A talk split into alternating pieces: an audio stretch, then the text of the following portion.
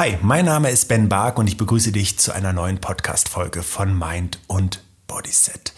Heute und so kurz vor Weihnachten beschäftigen wir uns mit mm, all den schönen Verlockungen und Köstlichkeiten. Das wird sicher in den nächsten Tagen nicht weniger.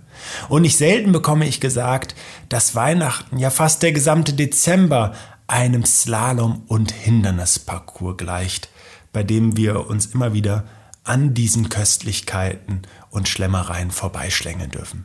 Spätestens zu Weihnachten selbst und auch zwischen den Jahren, ja, da ist das Ganze dann eher eine Dauerschlemmerei geworden. Und wie du da vernünftig durchkommst, das verrate ich dir in der heutigen Podcast-Folge. Also unbedingt dranbleiben.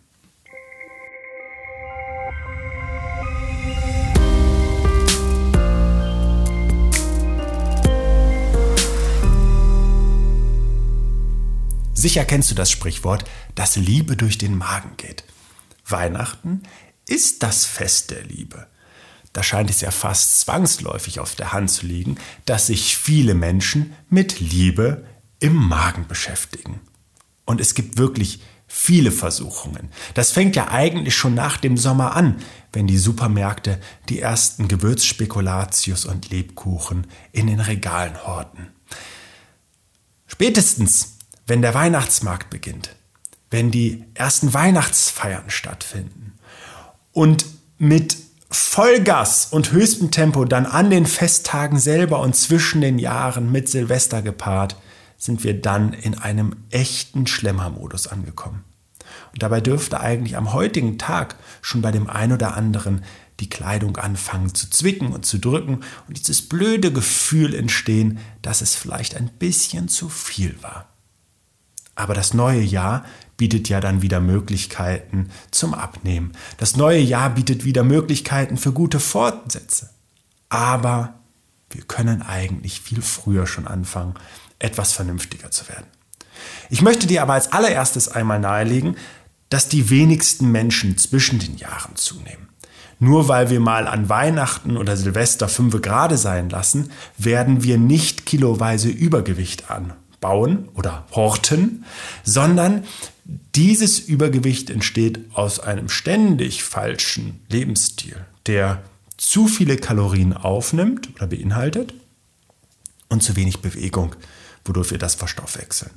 Und auch das will ich sehr deutlich sagen. Wir haben inzwischen eine Nahrungsmitteldichte und vor allen Dingen auch kalorische Dichte in den Nahrungsmitteln, die im Prinzip jeden verpflichten, täglich Marathon zu laufen, wenn die Ernährung so völlig aus dem Ruder läuft. Jetzt an Weihnachten darf es also auch mal in Ordnung sein, ein bisschen mehr zu essen. Was wichtig ist, ist sich klar zu machen, dass auch an Weihnachten nicht die Alles- oder Nichts-Mentalität gilt. Ich kenne viele Menschen, die das in Bezug auf Bewegung als auch auf Ernährung bei, in ihrem Alltag so leben, nämlich die Tatsache, dass sie, wenn sie ein bisschen was Ungesundes oder ein bisschen mehr Ungesundes schon gegessen haben, der Meinung sind, dass es dann gar keine Rolle mehr spielt und sie jetzt ruhig weiter über die Stränge schlagen können. Oder umgekehrt bei der Bewegung, dass Bewegung nur Sinn macht, wenn wir uns viel Zeit dafür nehmen, wenn wir ins Schwitzen kommen, wenn wir schwere Geräte nehmen oder wenn wir mindestens einige Kilometer und eine halbe Stunde Zeit investiert haben, wenn wir laufen gehen. Das ist aber nicht so. Am Ende ist es in Bezug auf die Ernährung so, dass wir doch an Weihnachten mit Genuss essen wollen. Wir wollen uns doch natürlich in dieser schönen Atmosphäre mit unseren Lieben etwas gönnen, aber es macht keinen Sinn, sich dabei gesundheitlich zu gefährden oder im Nachgang irgendwie von Völlegefühl geplagt zu sein, das fast bei den meisten Menschen nur den Weg zur Couch zulässt und dann wie ein Abstellgleis für den Start und den Beginn der nächsten Mahlzeit gilt. Dieses häufige zwischendurch etwas essen ist einfach auch an Weihnachten nicht gut für uns und dem Körper nicht die Zeit zu lassen, die Nahrung zu verwerten. Deswegen ein paar ganz wichtige Tipps für dich. Ich empfehle dir als allererstes, dich einmal damit zu beschäftigen, was Weihnachten wirklich für dich ausmacht. Was macht Weihnachten für dich besonders und was macht Weihnachten für dich eigentlich aus? Ich glaube, dass die wenigsten Menschen jetzt nur die Plätzchen erwähnen werden, die leckeren, den leckeren Weihnachtsschmaus und äh, den Süßigkeitenteller und den Schoko-Weihnachtsmann, sondern dass es da bedeutend mehr gibt. Und das ist auch wichtig, weil wir viele haben im Kopf, dass Weihnachten eben Schlemmerei ist. Und das triggert uns natürlich. Das äh, stellt uns schon auf ein bestimmtes Gleis und in eine bestimmte Richtung als Ausrichtung letztlich. Deswegen ist es so wichtig, eben auch andere Dinge an Weihnachten in den Fokus zu stellen. Und wenn Weihnachten zum Beispiel gerne mit Schnee in Verbindung steht, dann ist das super, vielleicht in unseren Breitengraden nicht immer möglich, aber die schönen Spaziergänge können doch trotzdem stattfinden. Und so können eben im zweiten Schritt gelegentlich zwischen den Mahlzeiten Aktivitäten stattfinden, die es dem Körper ermöglichen, besser zu verdauen, die in dem Sinne die Nahrung auch direkt verwerten und damit eben gesundheitliche Vorteile bieten, aber mindestens all die unangenehmen Begleiterscheinungen eines Völlegefühls oder Trägheit oder Müdigkeit besser überwinden machen. Der dritte Aspekt, also wir haben jetzt was macht Weihnachten noch aus? Wir haben beweg dich zwischendurch und der dritte Aspekt ist langsam zu essen. Also normalerweise ist ein guter Wert, jeden Bissen 40, vielleicht 50 Mal zu kauen. Das ist für die meisten Menschen wirklich häufig. Aber so 20 Mal wäre schon auf jeden Fall ein guter Richtwert. Was passiert, wenn wir unsere Nahrung häufiger kauen? Wir fangen an, sie schon im Mund zu verdauen. Wir regen über das Kauen im Prinzip unseren gesamten Verdauungsapparat an, produzieren bestimmte ähm, Säfte, Verdauungssäfte, die uns ermöglichen, die Nahrung besser zu verwerten. Und durch das langsame Essen haben wir wirklich die Möglichkeit, rechtzeitig wahrzunehmen, wenn wir satt sind. Und wenn wir satt sind, und das ist so ein häufig auch falsch vermitteltes Bild aus unserer Kindheit, dann können wir aufhören zu essen. Dann brauchen wir nicht unseren Teller leer zu essen. Das wird auch nichts mit dem Wetter machen am nächsten Tag. Davon kannst du ausgehen. Und du bist auch kein gut erzogener Mensch, nur weil du auf isst. Natürlich dürfen die Portionen einfach vorher schon anders gewählt sein. Denn wir wollen das Essen natürlich nicht wegschmeißen, auf gar keinen Fall sogar. Aber das ist, glaube ich, eine Grundannahme zu sagen, wir nehmen am Anfang einfach ein bisschen weniger. Ansonsten empfehle ich dir, Vorspeisen zu essen. Das ist der vierte Punkt. Vorspeisen klingt jetzt erstmal für dich wie noch mehr Kalorien aufnehmen.